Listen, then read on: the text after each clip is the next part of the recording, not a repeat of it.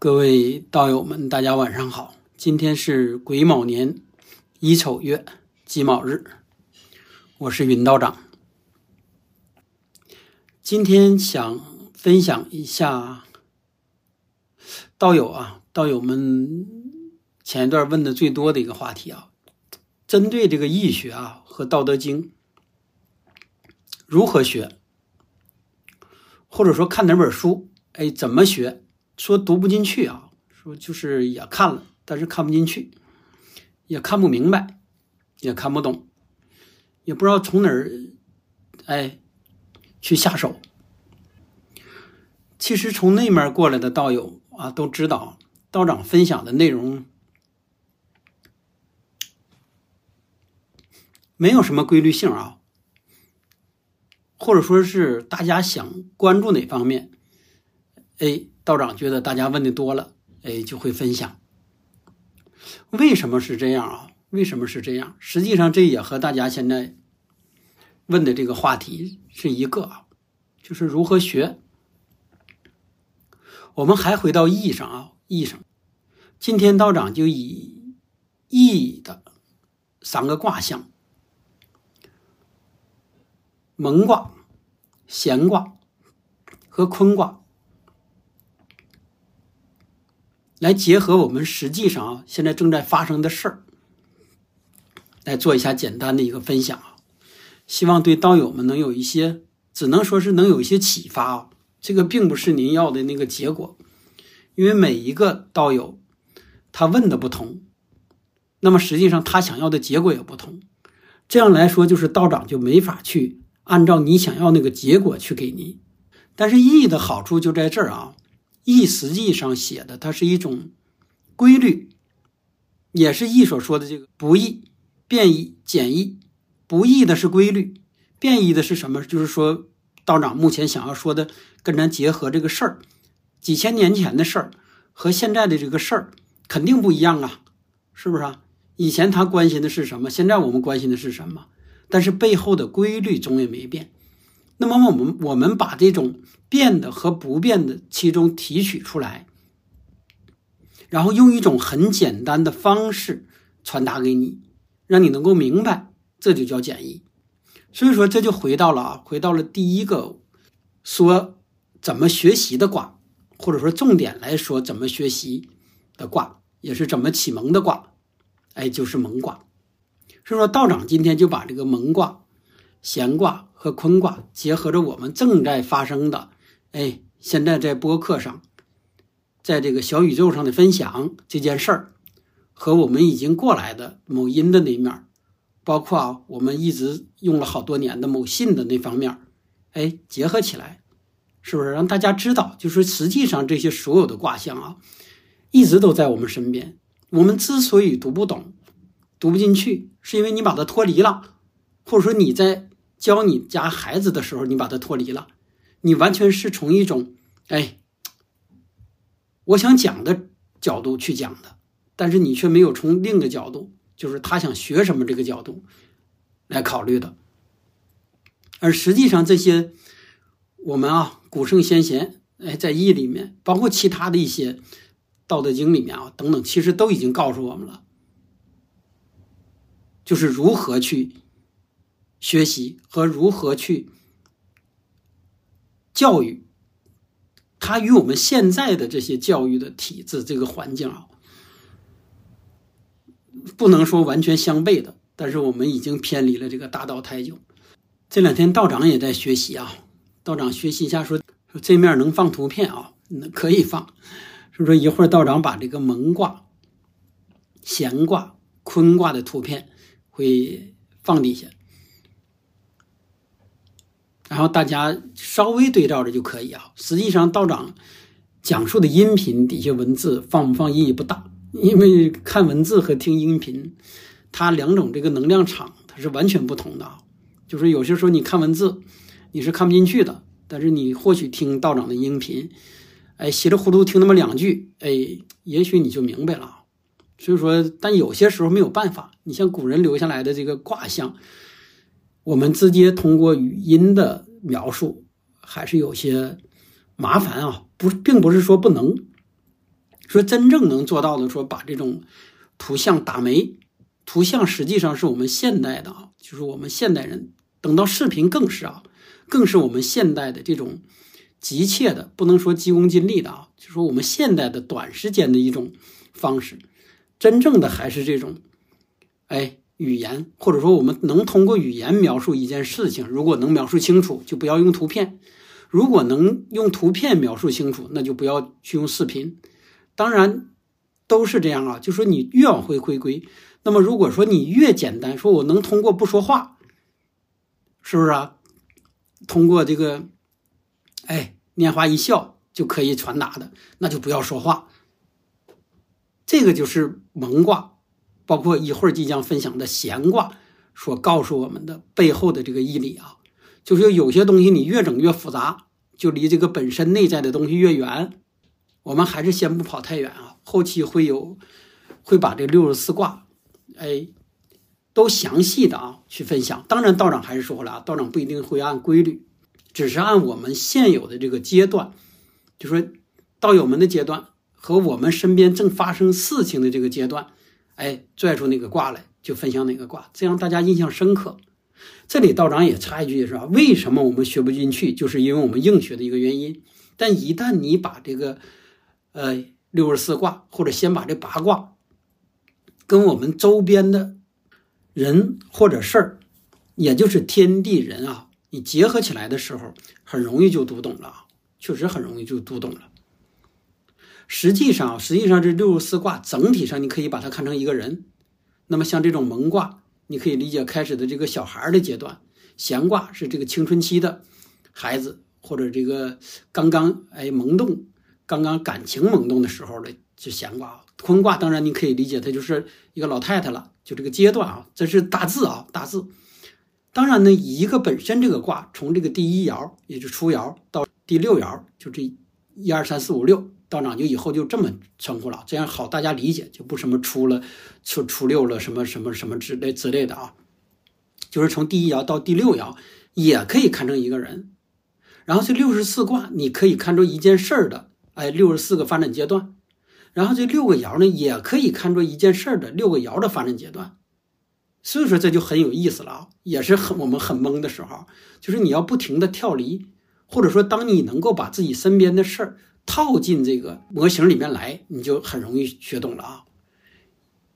还是说啊，有好多不变那个规律，你套进去，过去知道了现在，那你自然就知道了未来了嘛，它就是这么简单啊。我们还是先不展过度展开啊，过度展开就太远。我们还回到今天要分享这个蒙卦，大家看一眼底下这个啊蒙卦的卦象。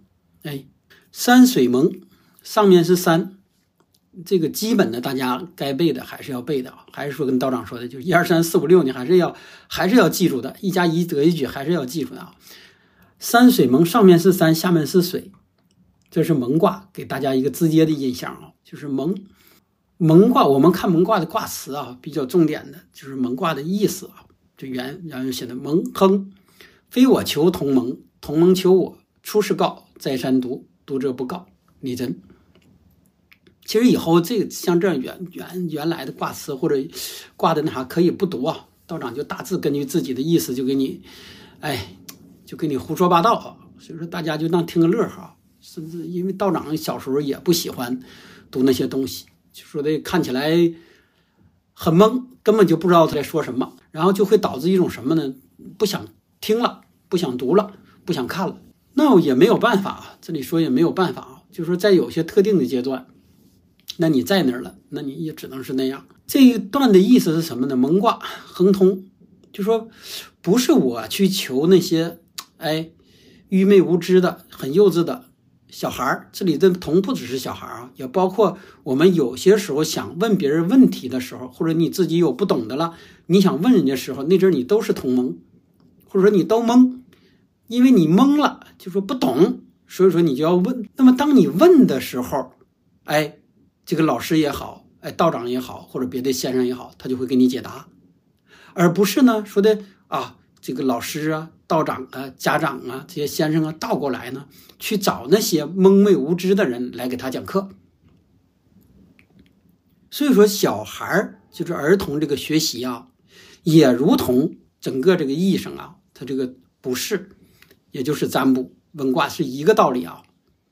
就说第一，你要有人问，有人问你才能告诉你，不能在大街上抓过来一个人说：“哎，我瞅你今天面色发暗，那你不早挨揍呢吗？是吧？”或者说你主动的去问别人说：“你今天需不需要问点啥事儿啊？我给你看一下，摇一下。”那你估计也要挨揍了。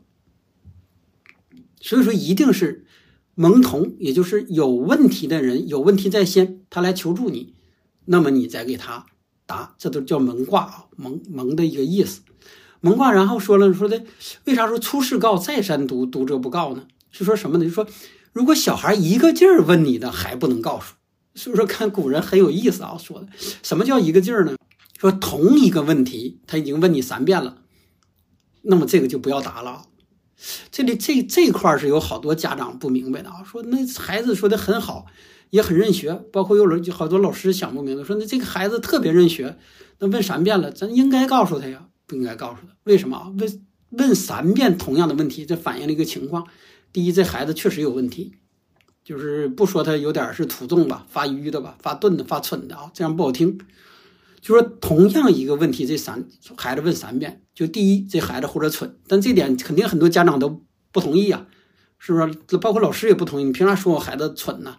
那么第二个问题啥呢？就说这孩子没有认真听你给他的讲述，就说同样问题问三遍，他一定是没有听你头两遍你给他讲的。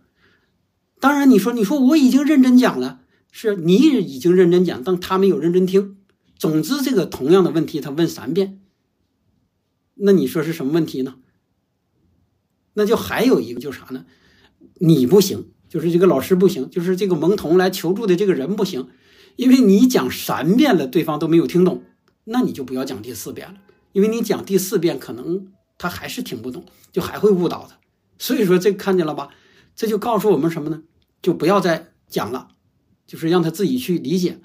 当然，这个。卦背后蒙卦背后的还有一层的意思是什么呢？就说当蒙童来求助你的时候，只针对他求助的一小短暂的部分来给讲。这个事儿有有好时候好多时候我们也无法拿捏啊。什么叫短事儿？呃，就比如说吧，呃，这个孩子刚刚刚牙牙学语，顺手把旁边这个猫把把道长大头抓过来，就问你，或者问道长。说都不太会说话呢啊，啥啥啥，那你就可以很简单的告诉他猫，就完事儿了，是不是猫？哎，这孩子就记住了，这是猫，就这么简单啊。但是如果说你啰啰嗦给他讲了啊，像道长前几天讲的是，猫的属性是什么？什么男不养猫，女不养狗，背后的义理是什么？然后猫的这这个五行属性是什么？是银木，然后银木又是什么？那我觉得下次这孩子就。根本就不会来问你东西了，他就懵了呀。他讲话了，这个猫是木头，猫什么男孩女孩？你别以为你讲的挺多的啊，挺多的。实际上这孩子就已经一句没听进去，但是给他造成的负面的影响就是什么呢？下次不问你了，你这人太啰嗦。这是好多孩子反馈吧，他家他家长，特别是他当妈的吧。就说人家孩子有，如果有一点不会的问你，你可倒好，可算抓住这孩子了，夸给给人讲了三天，就跟那个唐僧给孙悟空讲一样，就脑瓜子孩子那阵都大了，但是你没不知道啊，你可算说的知道点孩子，哎，终于孩子虚心请教了，你也问到你的擅长的领域了，但是你擅长的领域要有所保留，就是这个意思啊，就是你要从的是他蒙童。问你的那个问题的角度来给他讲，甚至把自己放到他那个同等的阶段和层次上来给讲，只他能接受和理解的那点儿东西。那你说剩下的干嘛？剩下留着他以后再问。但是当然还说了啊，不是问同样的问题时候，因为你头一次如果已经告诉这个孩子了，说抓过来大头问你说这是啥？是猫？他下次绝对不会还会问你同类的问题了呀。那他可能就会下次问你了，那猫吃啥呀？那你就会再讲了，吃老鼠，是不是啊？顺便可以说一句，老鼠就是猫的天敌呀。但还是不要过度去展开。总之就是啥呢？他问，你答，他问你答就答那当时的他最关注的，然后这个孩子就会自己的就会成长，然后自己还会琢磨出他想要向这个外界发问、寻找的那个问题，然后希望通过不只是你通过周边的一些东西来寻找到答案，这是正常蒙卦描述的一个孩子启蒙的这样一个流程啊。但是我们现在呢，我们现在呢？无论你孩子喜不喜欢，刚刚懂一点事儿，抓到幼儿园去了，就开始给你教小学的课程，是这样吗？无论你孩子能不能听懂，就开始给你灌鸭式教育，是吧？甚至还有好多家长拿这个来显摆啊，我这孩子没上学就已经，是不是字典能背下来了，就已经唐书宋词都能学好了？这个不，这个不是没有先例吧？从古到现在，有几个这个？那样的孩子长大有成就了，什么是商仲永吧，还是谁了？反正是仲永，还有很多啊，还有孔融让梨的孔融吧，还有谁不是？反正是挺多。就是小时候大家听说的，哎，咱们拿了教育咱们了，告诉孩子说这个这是好的。长大他有出息了吗？他做出什么成绩了吗？没有啊。那为什么我们还照着他学呢？这都是儒家灌输给我们的呀，是吧？先不跑儒家的事儿，儒家的事以后改天会专门去分享啊。我们总之要说什么，就说蒙卦的意思一定是有问，我们才有答。而我们现在的不管是说的我们父母教育孩子方式，还是学校教育方式，根本不是孩子问，是我们要形成了一套有利于我们本身老师、社会，哎，这个单位。哎，整个利于我们的这样教育体制，然后从上压到底下去，那么就有了现在孩子的这些这些不幸啊。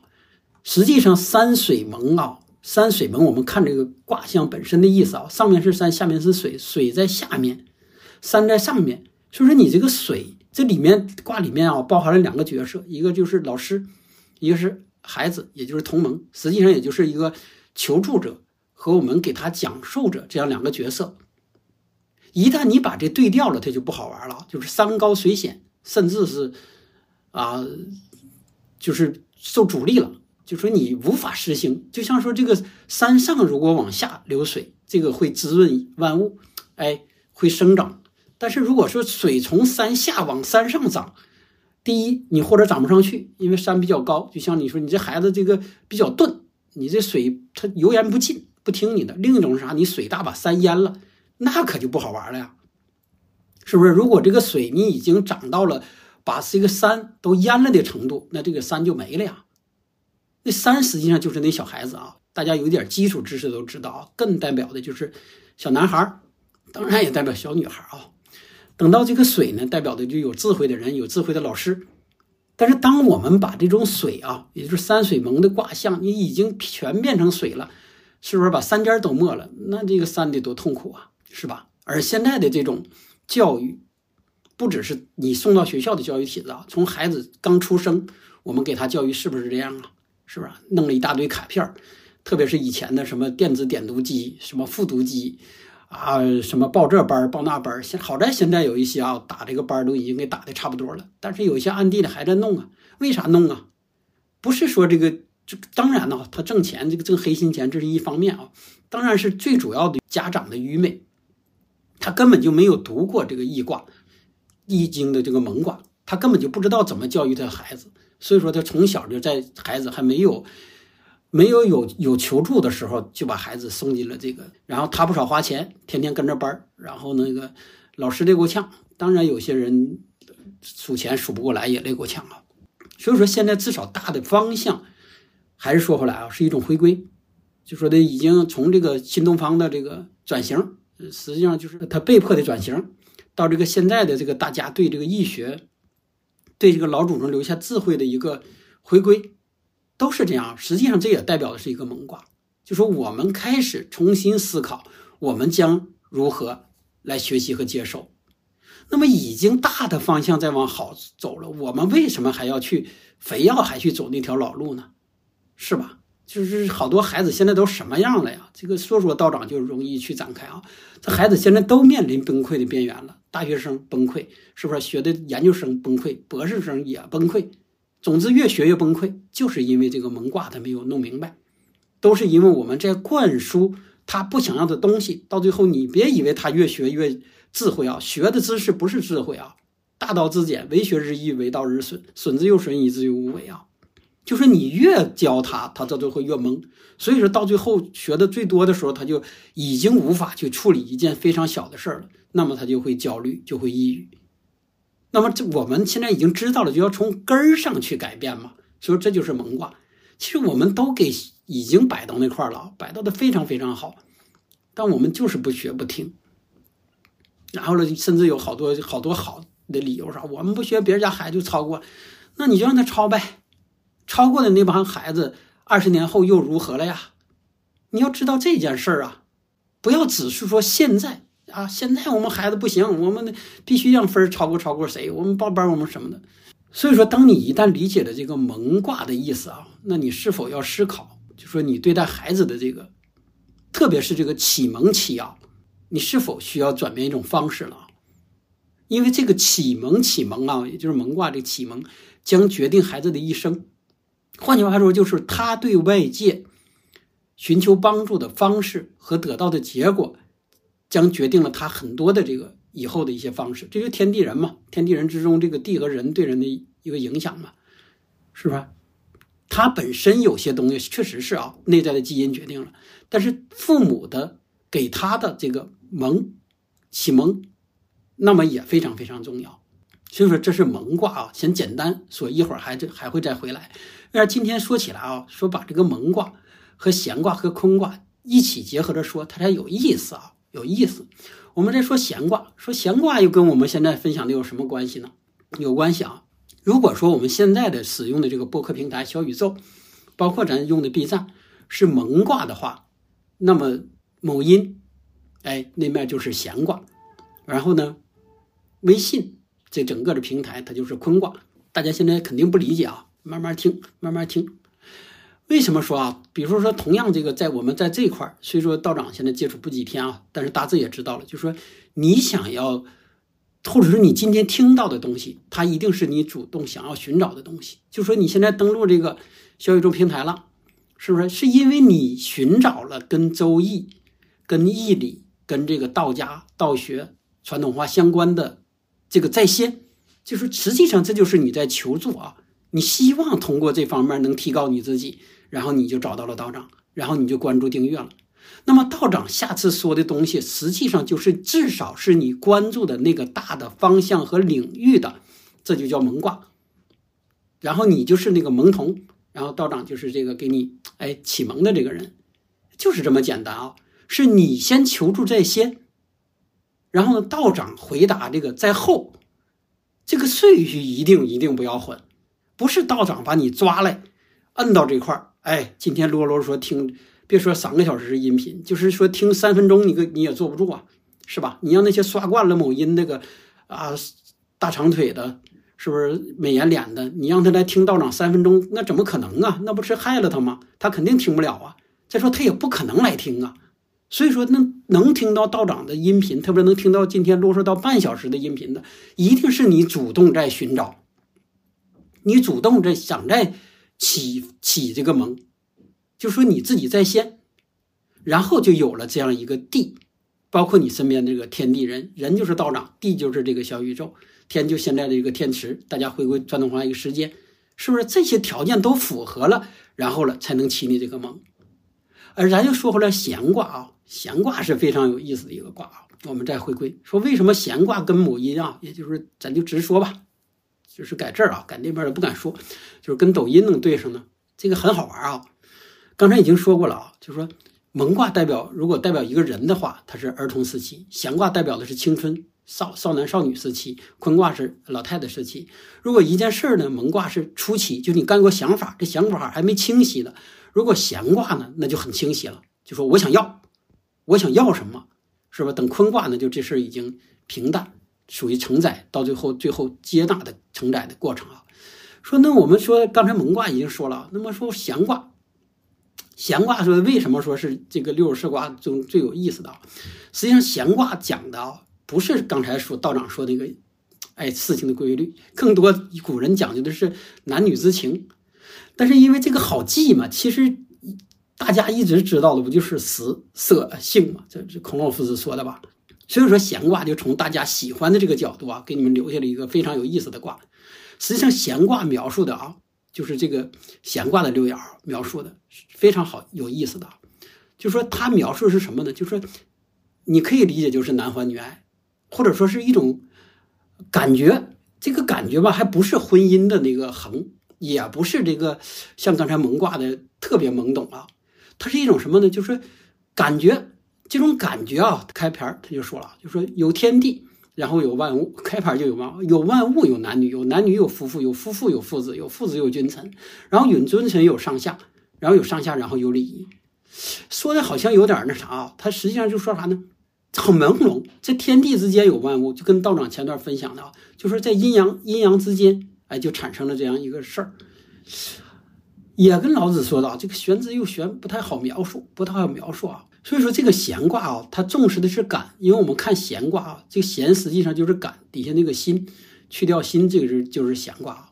就说它是一种就是无心之感，这这个描述的很好，就是无心之感，就说它出自自然的、本能的，不参加任何功利的这种感情，包括这个情情情情欲啊。总之就是说，如果是。少男少女之间的那种互相吸引的，对异性的那种小好感，就说一个男孩喜欢一个女孩，然后呢，一个女孩呢，她暗地里也喜欢那种男孩，然后他是一种感觉，他并不是说的像现在一样说过来，哎，他或者影视作品描述那样啊，说的直接就哎，他追你了，或者说的直接就怎么地了，然后呢，那种就不叫闲卦，所以说闲卦啊是最不可描述的。然后呢，也最容易被大家误导的，甚至有好多说这个这个闲卦不可描述，那也对啊。总之啊，闲卦确实是不可描述，因为它这个一旦太细节的描述啊，这闲卦都容易说道长描述的是，呃，不是好的东西。总之，他描述的是少男少女之间那个东西，然后也描述了他俩走到一起这个过程，并且是发自内心的走到一起啊，就说这俩人没有什么的，就是逐渐的接触之后。道长还是按这个按这个他这个卦卦来解释吧。说是什么？就说，哎，这个小男孩追这小女孩，那么先是表达好感，然后呢，这小女孩肯定啊，头一次她没有啥反应啊，或者说根本就对你也没感觉嘛。后来这小男孩又试探性的啊，有什么送你点小礼物啊，等等啊。哎呀，这个讲起来还是费费费劲，因为一会儿到那个那块儿。总觉得这个是你道长在描述了不好的事儿，因为特别现在还有一些家长啊说他带着孩子一起听道长这个分享。那么道长今天换个角度吧，换个角度，一下咱切换到五千年前，就说五千年前啊，一个母猴母猿，是不是啊？这个年轻的母猿啊，母猿就是到了那个时候了啊，他就坐在外面。但当然，这个这个身边有好多这个男猿啊，这个男猿，哎，你说公猿啊。公猴这么说吧，公园有点听成公元前啊。公猴呢，就也喜欢这个母猴，但是喜欢它应该按照这个闲卦来说，它是什么呢？哎，这母猴静静的坐那儿，这母猴不可能倒过来去追公猴啊，就是它会静静的坐那儿，坐那块等着，它可能把自己这个头啊梳干净了，是不是？拿这个草棍呢，哎，剔剔牙，然后呢，拿这个手抓着头发。坐这儿了。总之，按大家想象啊，这叫饶手弄姿，就是这样一个过程啊。它实际上它就释放了一种信号，就是弦的信号，也是感应的信号，就是我那个到这时候了。当然，像刚才说了，在蒙期蒙卦期的小孩和这个坤卦期老太太，他就没有这种释放这个信号，能明白了吧？当然，现代人说有这坤卦期也有，那他就不正常嘛，那是影视作品啊。就是咱我们还回到这个闲卦上。是这个母猴释放了这样一种信息，那这公猴就接收到了。这个怎么接收到的呢？这这它就是感应啊，就是感应，就那部分公猴就接收到了。但它不是接收到了来了就夸夸夸就上来了，那就完了，那就现在就容易说的违背母猴意愿，它就容易被这个猴里面那个猴王就容易把它踢出这个猴群。那你这个属于违背母猴意愿吗？明白不？那么猴是怎么做的呢？上外了采了一点野果或者香蕉。哎，就带过来了。试探性的是啥呢？开始看着啊，这个这就按卦辞来，就是就是说，先摸这个母猴的脚趾头，就说在很远的地方试探性的过来，哎，拿手拿这个猴爪，哎，碰一碰这个母猴的脚趾头，然后如果这母猴啪一脚把它踹开，那这个这公猴就懂了，就带着他的这个香蕉野果拿走了，就给他母猴也不会吃的。所以说这个就属于一爻，就是就是实际上这是闲卦的一种感应和状态的表现。这公猴就知道了，这母猴对他没意思。然后下一个猴就来了，带的香蕉比较香，这是这是这是一爻，还是试探性的。但是呢，这个这个猴吧长得比较帅。然后呢，这个母猴就相中了。相中这母猴也没有吱声啊，因为还是说嘛，这属于这种他们之间的是一种自然的反应啊，它并不是现代所说的这个拿捏和装，是真正的人就是要这样，就是要这样啊。他就是这个，哎，母猴就还是刚才那个往这一坐啊。但是这个功夫来了，把香蕉放这儿呢，然后呢也是试探性的碰碰这个母猴的脚趾头，但这母猴并没有踢它。哎，这公猴就知道了，哎，这个还是有戏的，下步还是有戏的。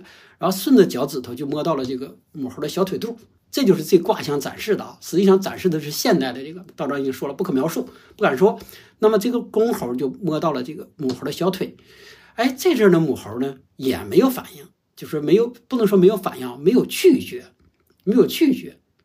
那么这个公猴就又进一步摸到了大腿，然后呢扒开了香蕉，然后就递给这母猴了。这母猴呢就接过来了，这母猴就吃了，吃了之后吧，公猴呢趁机又摸到了这个腰部，这个就不可描述了。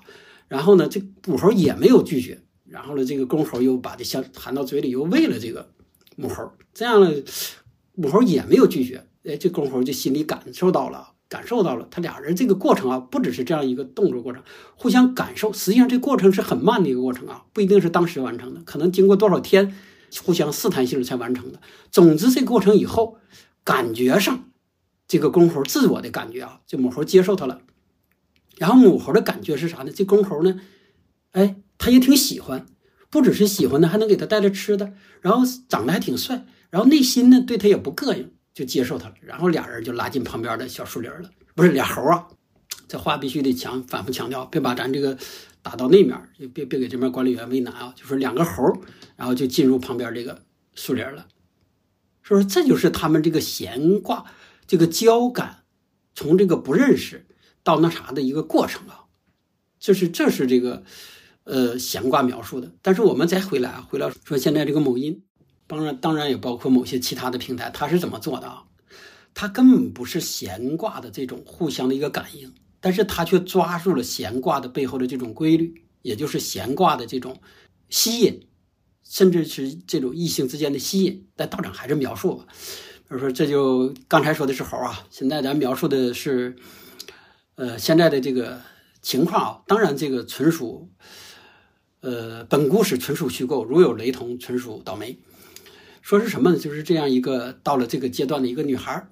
是不是她已经到了这个闲挂的一个阶段？按道长前面分享过，就是到了这个发情周期、发情期，然后她就会把自己打扮的很好，是吧？打扮漂亮的，然后来来吸引啊异性，这是正常的。就说如果她到了一定的岁数，然后呢释放一种信息，把自己打扮漂亮，然后吸引异性对他的关注，然后再达到刚才说的公猴母猴那样一步一步的，这是正常的啊。但现在的问题在于哪儿呢？就是当他把自己打扮完之后。是不是他吸引的不是一个一个一个公猴，他把自己摇手弄姿做到这块儿吸引了无数个来，这是第一步啊，就是这步看着啊还没算没算太偏离。然后第二步呢，当这些公猴来了之后，拿来的香蕉和水果，并且试探性的在摸他的脚的时候，他并没有拒绝，然后他全部接纳了，就是全都接纳了啊，全都接纳了。那这样就会造成一种什么错觉呢？这就是闲挂上的错觉，就是。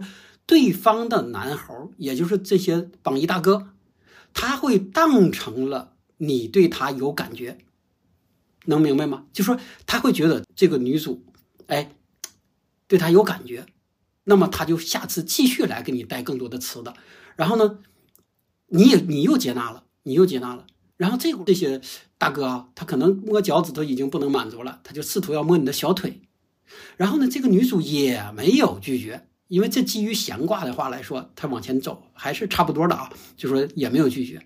那么这些大哥又继续，哎，从给你带这个香蕉、苹果，后来发展成了飞机、大炮、火箭，你也都全收了。那么这阵这些大哥就按照这个闲卦，或者说按照人人之初人的本性的理解啊，那你就是对他有感觉。你没有感觉，你为什么要收我给你的礼物和收我对你的好感的表示啊？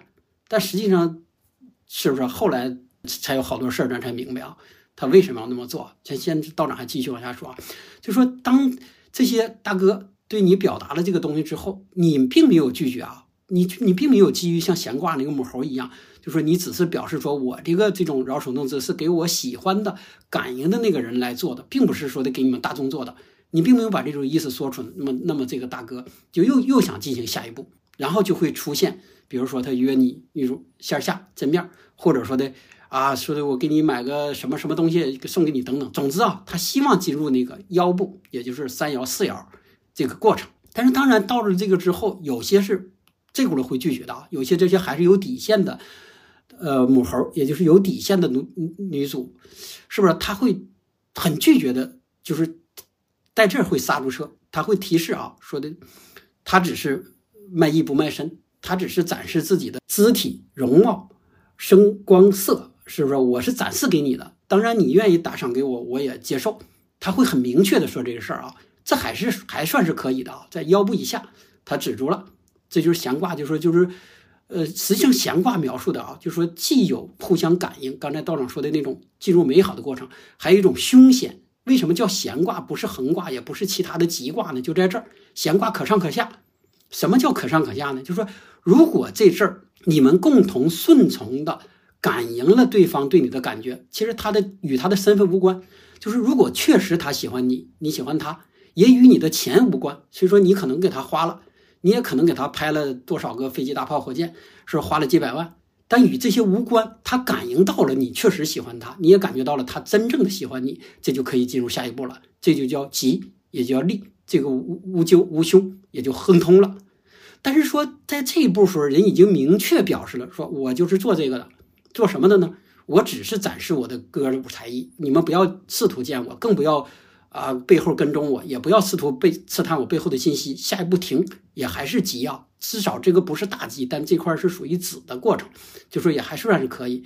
但说有一些并没有明确的表示。然后呢，当某些榜一大哥告诉这个女主说：“我准备送你一个房子的时候，哎，或者说先说车吧，没到房子那步啊，说我准备送你一个车的时候，不是拍那个车啊，是真正的车的时候。”他可能这个女主就见面了，但这阵实际上不是闲挂本身的内在的那种男女之间的一个吸引，他只是说啊，我想要你这个车。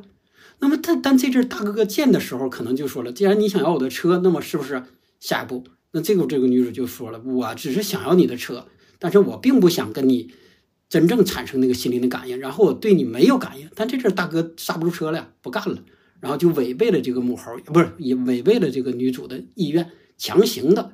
发生了某些不可描述的事儿。当时啊，可能这俩人稀里糊涂，反正总之是对方并没有签字，说这个可行。这这个说，据说日本现在有这个规矩了，就是俩人之前要签字，说问他，男方问问问女女主，女主说行，完俩人共同打开电子版的签个字再发生。但是说，据说现在咱们还没有这么先进啊。总之发生了这不可描述的事儿了。然后呢，后来女主一反应不干了。这个怎么不干了呢？他就是觉得啊，真正从内心上来说啊，就说她不符合这个闲卦，就说她并不是找他男，找他自己的另一半。但是由于这种现在刚才说某音上或者某些平台的特殊的这种宣扬的一些关系，就导致了发生现在的这件事儿。这是一种啊，就说总之一种是这女主发自内心的，哎，不喜欢。这个就是闲卦中的啊，就是说的到第三爻、第四爻，再往上第五爻。它都是阻力，就说实际上它都是，并不是吉的啊。就说闲卦上，按照刚才描述的这个，可能，呃，不到十分之一，甚至不到百分之一，它是吉。就说你按照这种方式来找另一半，可能一百个人他没有一个成的。当然可能会有成的，而大部分人是刚才说这个结果，就是这种结果，就是它本身并不符合这样一个从脚趾头到腰部到胸部到嘴部啊等等这样一个规律。那么他必然就是要出事儿的。一种出事儿是刚才道长描述的啊，这种女主说了，你违背这个妇女意愿，违背女主意愿，违背女女猴意愿，是不是？这就就就会对你这个那啥了，对你起诉了，是不是？甚至给你抓进去。但是这男的榜一大哥不服了，榜一大哥说的不对呀，说我开始送他的这些水果啊，什么车呀，什么乱七八糟，他都收了呀。他如果对我没有好感，他不应该收啊。所以说，大家看到了这种目前情况的发生吧？他不只怨这个违背妇女医院这个榜一大哥呀，是他们之间已经误导了，或者说已经呃违背了本身自然发展的这个生发的这样一个原则呀，是不是？他已经误导了这样一个闲卦呀。他已经把这个所有的世间的男人都当当成了闲挂中那部分公猴那个形象了，所以说，那你说最后到底谁对谁错呢？但是这是现在的一种社会现象啊。然后我们再回来，这是一种啊，就说这这女女主由心里头不对这个给她车的这个人有好感，另一种是什么呢？恶意的，就是说这个女主本身就有哎老公了，或者有常年在一起的男朋友了，但是呢，榜一大哥来了之后呢？然后呢，他把你设套，最后呢，钱拿下，人呢，也可能是不是再继续让你多？这个都是闲卦展示的一个象啊。总之，闲卦显示的并不是大吉，就说闲卦显示的是一种特殊阶段。这种阶段，如果按俩人互相心灵感应上了为吉，但是到底什么是感应，这个不太好说，是不是这种事儿不多不少吧？是不是前一段那个咱那强哥，是不是与这个？美国那个那个，你觉得他俩那阵到底有没有感应？所以说，到底怎么去断那卦？西方和中方的文化不同啊。那阵儿有好多道友也问道长，道长也给他摇过卦，他也是闲卦。闲卦是什么意思啊？就是说，如果当初这俩人的心灵感应跟他的地位无关，就确实这女孩喜欢他了。说的就就我不管是被你是不是被你的金钱和其他诱惑，这个先排除啊。确实当晚这俩人发生了感应。那这个就算正常的，这个就就无咎。无论后来怎么处理这事啊，跟该不该赔偿这是两码事就是俩人有感应为基，这就要嫌。他说说俩人无感应，你利用你的这个权力地位，包括他的秘书配合，整整设套让这女孩入局，那你就要这就叫凶，就这么简单啊。所以说那所以说这个事儿确实确实挺难为这个。呃，就是这些这个这些那啥机关的，就说的他到最后没法太评判，而这种感应是当时存在的。就说有些女孩可能说当时她有这感应，就说没想那么多，哎，就那啥了。但是后来她就觉得她的感应很淡，她又开始重视这个，哎，其他方面了。比如说家里父母一说了，或者其他方面了，啊，她就开始搞你这违背，是不是女主意愿了？所以说现在的这个。问题啊，有好多就此类。刚才道长举的问题啊，就是实际上再说白了吧，就是男女之间的问题，第三者之间的问题，然后呢被这个抓进去的问题，类似这个老板与员工之间的问题，类似这个老师教授与这个他的学生之间的问题，其实都是在他误会了或者并没有理解真正的闲卦本身的这个意思。道长今天今天接到说到这儿啊，就再深一点说，深点说在哪儿呢？就说你自己要知道。特别是这女孩啊，你要知道，就说你是否沿续沿着这个闲卦的规律再往前走。特别是那些已经站到大众面前的，已经站到你老师面前，已经站到很多面前的，就说你要知道你释放的是一个什么信号。如果说你不想让这种信号释放出去，或者说你对那人没有什么好感，你不想跟跟他发生腰部以上的这个关系，那么就不要。释放出这样一种信号，这是在先啊。当然，等到说这些地位不平等的，或者说是那啥的，那你也要理解闲卦。闲卦的结果就是两种啊，或吉或凶，并不是真正的一个吉卦啊。闲卦真的不是吉卦，闲卦描述的就是这样一种背后的一种规律，你要遵守，你要遵守这个就为吉，你要背逆这个规律就为凶。这是一一直在跟我们强调的啊！为什么刚才说起来公猴母猴，是不是头一个是不是是那样，或者是那样？是因为他们延续这个规律从下到上了。然后它还有一个规律就是说，一定是公猴追母猴，是不是？而不是说母猴倒过来追男猴。母猴追男猴的出现问题的这个也非常多啊！看这古书这什么什么姐啊，杜十娘吧，还有好多啊，他都是这样嘛。就是说当他喜欢上这个这方面之后，他拿不住了。就是他并没有给这个男的按照这个规律从脚趾头到下面上来，他直接下来了。他下来这个为凶啊，就说这个一定是他是矜持的，然后从下往上的，而这就是中方的或者说咱们东方的传统文化，它跟西方的还是不同啊。西方的以后再去分分享啊，西方的可以有，就是因为这是文化的一个不同，而咱们文化就是这样，就说我在等，哎，你在一步步往前走，走到一个我在等你的地方，我们结合，而不是说倒过来。而倒过来的一般吉的也很少，还道长还是说不能不能说没有，就说这个女追男很容易，说我我自己看好你了，我过来就给你拿下了，但是呢很难持久，很难持久啊。就说这个女追男的很难持久，因为一般男的当你表达出一种好感的时候，他就懵了，他就不会遵循这种从脚趾头往上的规矩，他就觉得反正好多想法啊，他或者当时觉得自己的跟你有感应了，或者觉得。呃，不想违背这个妇女意愿，或者说得了，还有一些说有有便宜不占王八蛋。总之，各种这个潜在的环境下，潜在的这个影响下，哎，他就达到了那块了跟你。但这并不是一个潜在的天地交感，然后呢阴阳什么等等吸引的那样一个过程。它是一个，如果按以后这个男主自己回忆起来，他是说自己被你拿下的一个过程。那这样来说，将来有一天他醒悟的时候。哎，他还会离你而去，所以这也是说没遵守闲卦的这个女主，到最后也很难幸福的一个原因。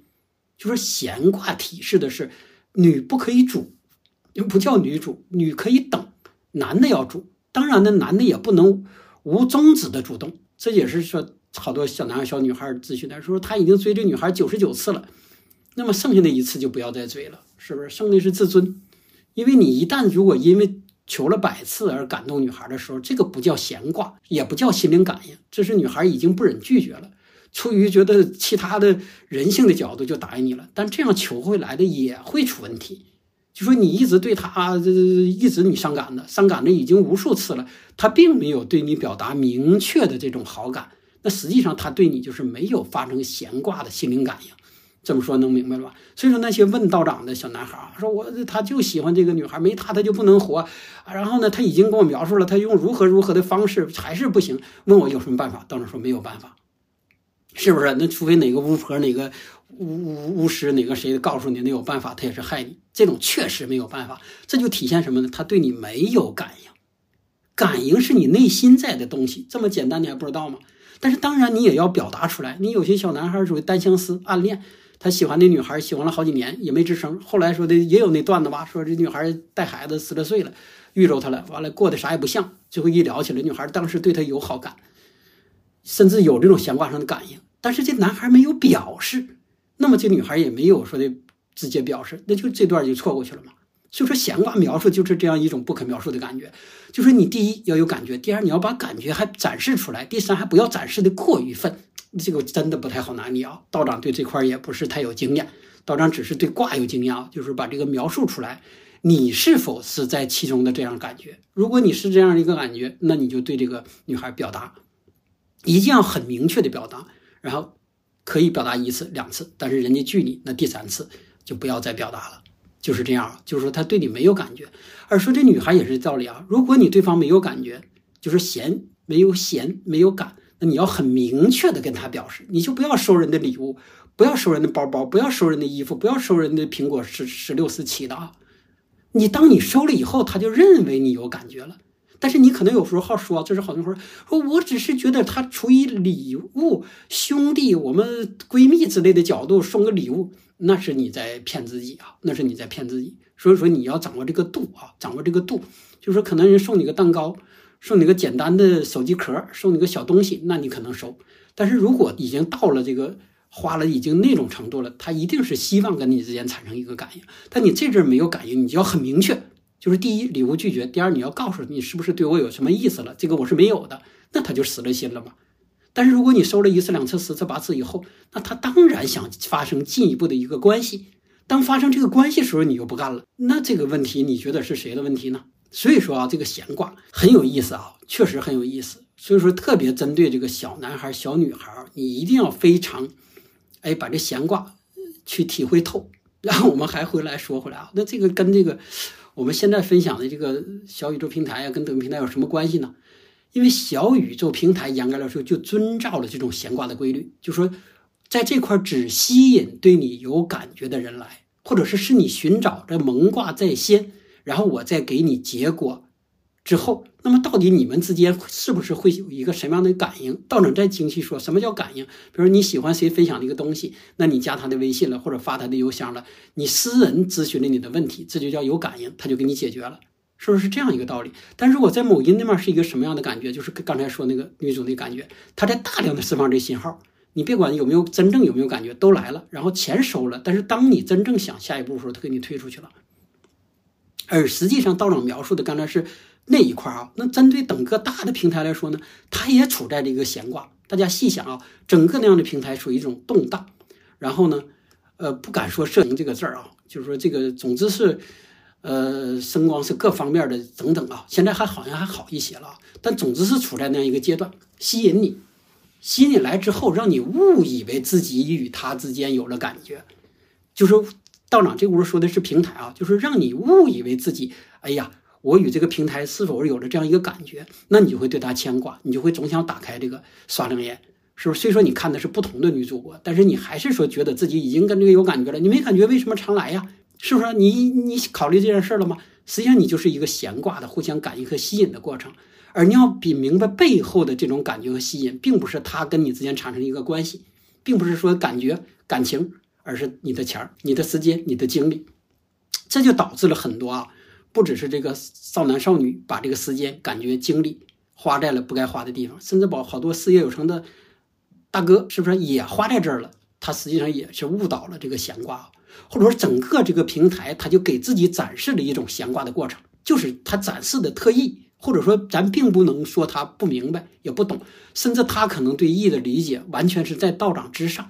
就反其背其道而行之，就说他越知道这其中有风险，越朝这儿来，因为他抓住了人性、人性内在的这些东西，就是让你误以为你在那块可以找到，比如说这个大哥，你可以找到你喜欢的人，误以为你可以找到这个你的另一半，误以为那就是你的全部，误以为你就是等等等等，你就上来了。但实际上到最后就是凶，因为刚才说过了嘛，感应是没有的，就真正的你俩之间的感应是假的。但是他怎么感应你的？道长再深说一些，比如你喜欢这个刷这个女主播，那么他感应到了，实际上他这感应是一种现代科技算法对人的人的智慧的一个，或者说对你的欺骗，就是他通过你哎愿意看某些这个这方面的一个东西，那么他就多给你推这方面的东西。逐渐诱惑你再往上上上上，从这个脚趾头到大腿，你不只是没有反应，甚至他主动把这个到腰部的这个推给你了，你就误以为这个是你发生感应的弦的那个，哎，你就继续往上爬爬爬爬爬，但是爬到顶上的时候实际上是凶，因为毕竟那面不是一个真人，毕竟那面不是一个真的另一半，毕竟那面没有你需要的那个东西。你要想到这一点，那你就明白了吗？是不是？这就是闲卦的一个描述，而对方正是抓住了这种闲卦上。特别是男男的这方面的一个弱点，就说他实际上就就是把自己的这种对你的诱惑、对你的诱导、对你的吸引，然后呢让你进来。当然，如果你在这边进来，互相找到了你要的东西，也算是可以啊。而吊你胃口在哪儿呢？当你试图想找到你那个东西的时候，他可能就咔嚓就把这边给你断了。当然，道长说的是另一个层次啊，就是说这个跟男女之情，跟刚才说主播无关了。就如同说，你以为在这面能做到什么程度，但是你就分享你这个，包括道长这种分享，你在这面还分享。但是当你到一定程度了，他又会特意的来打压、限制那啥你。总之就是这样一个过程，让你逐步的一步一步走进去，无法自拔。然后我们再说，说那这种闲挂，如果啊按一个平台的发展来说，整个的往下发展。有有可能是这个坤卦，或者甚至是横卦。什么是坤卦横横卦呢？就是说到最后，说互相之间，无论是这个男女之间上来的访客之间和平台之间，包括类似道长的这种分享、提供内容之间，与平台互相感应，然后能够深度结合，那么他就永远留住的这些人。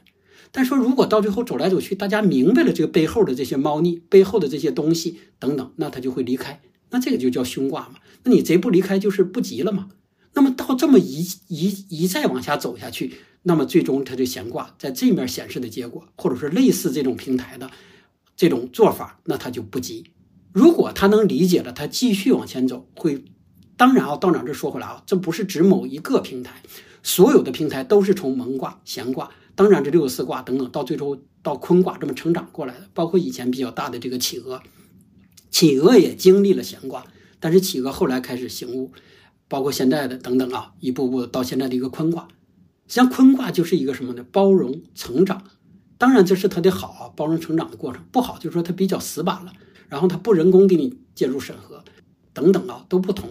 这就再说回意思是什么呢？就说一个平台一件事儿，它可能按沿着这个顺序不同的，哎，蒙卦、闲卦、坤卦等等去成长。然后呢，不同的现在你能看到的身边的人或事物，它也可能处在了其中一个不同的阶段。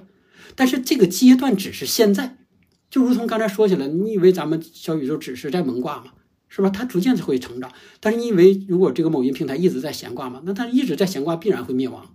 它未来就是两种，一种凶，一种吉。什么叫凶？就是说他自己意识不到，然后大家背离他而去。但是他意识到了以后，开始调整。这现在也看到了他们那些动作啊，是不是也开始调整？那么他就是吉，是不是就是这个道理啊？就是说它本身既是一个卦，也是一个人，也是一个事儿。所以说，当你能够把这种卦象与身边的这种周周边的人事儿，包括某些平台具体结合起来的时候，你就很容易读懂它了。因为道长今天不是想深度分享某音的未来和咱小宇宙的未来，或者说某信的未来啊，只是想通过这样一个给你分享什么呢？就是说你要把这种模型套用到你所身边所理解的事儿，那这个意你就能够学明白了。就是意，如果你把它脱离出来，不与身边的人或事儿。相结合，那你就没个学明，一辈子也学不明白。就如同孔子一样，五十岁以后才明白，是五十岁以后明白，是因为他把他这一套到这个自己的一生里面了，他才他才明白。所以说，现在有好多说法，就是说五十岁以下，甚至中年以前别学艺，学了你也学不明白。就在这儿啊，就说你没有足够的经历、案例这种信息的积累与这卦象与这个易学相对应，你就很难读懂。但是如果你有足够的这种，事情去对应，你就很容易读懂。那么说，当我们理解了这种规律以后，我们就可以把什么呢？把你自己你能够明白的事儿，然后往里套。就说你不明白的，我们暂时不用管，是吧？比如说有些时候说人说《易经》啊，《道经》代表的什么企业、国家管理，没人让你去管理国家，那你硬读管理国家那块，你肯定独立管理不了。但是说有的说这是又教太子的，那你没有太子，你是不是有儿子啊？那你就把儿子这个事儿管理的这事儿套进这个蒙卦，套进这个。如果你家的是女孩，已经到了十七八岁了，那你就套进闲卦；如果你家有老太太，你就套进坤卦。当然不是你别给套了。如果你是老太太，你就把自己套进坤卦，你就不用老太太你拿闲卦去看，然后闲卦的女孩你拿这个蒙卦试图去启蒙她，她比你还懂，你怎么启蒙啊？就是这样一个道理啊，就说你拿你自己身边的。你懂的东西套进这个六十四卦，或者套进易易易经，套进道德经，哎，套进这个这个原型，你就很容易懂了。当你有一个东西打通以后，那就不用道长啰啰嗦给你讲六十四卦了啊。就是有一个闲卦，如果你整懂了，其他六十四卦你夸就开了，就是这样简单一个道理。这也是为啥好多人读读读书读不懂的一个原因。你试图把六十四卦全背下来，然后爻辞理解不了，然后找一些知名的老师，说人家培训你了几个月。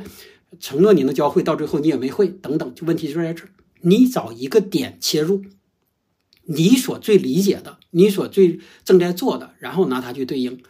当然，你还不要怕时间长，你别说用一生了，你用一年能理解一个卦就可以了，就一年能理解一个卦都可以了。你更不要试图说那些三天教会你什么六十四卦，那都是骗人的。如果一年你能理解一个卦，那么剩下的六十三卦，你将在第二年全部理解。就是全都会通了，就是这么简单的一个道理啊。所以说，今天道长分享啊，坤卦还没有分享啊，就已经一个小时了，快坤卦下次再说，随时想到哪儿，然后咱们再分享。今天分享的已经过多了啊，因为道长为什么分享？是道长看到原来迁移过来的啊，大家喜欢率并不高，就说因为原来讲过的嘛，我我往这挪的话。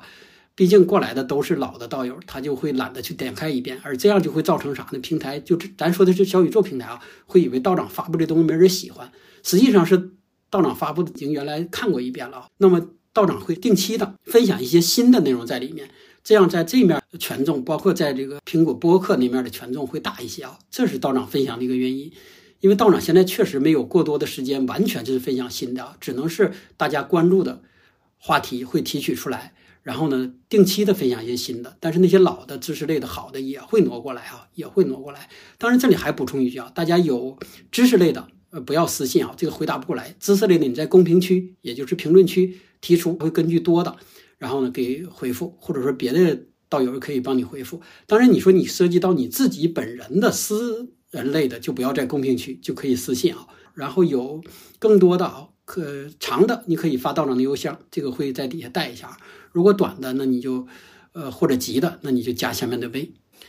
对了，还有一个事儿啊，昨天道长看这个每每个单集下面有打赏啊，这个不是道长加上的，道长取消不了，取消不了啊，已经正在咨询客服，然后大家忽略就行啊。道长已经把它设置到最低了，就是已经设置到最低了，然后也在咨询看是是否可以把它取消掉，呃，避免影响大家收听感受啊，或者取消掉，或者说的。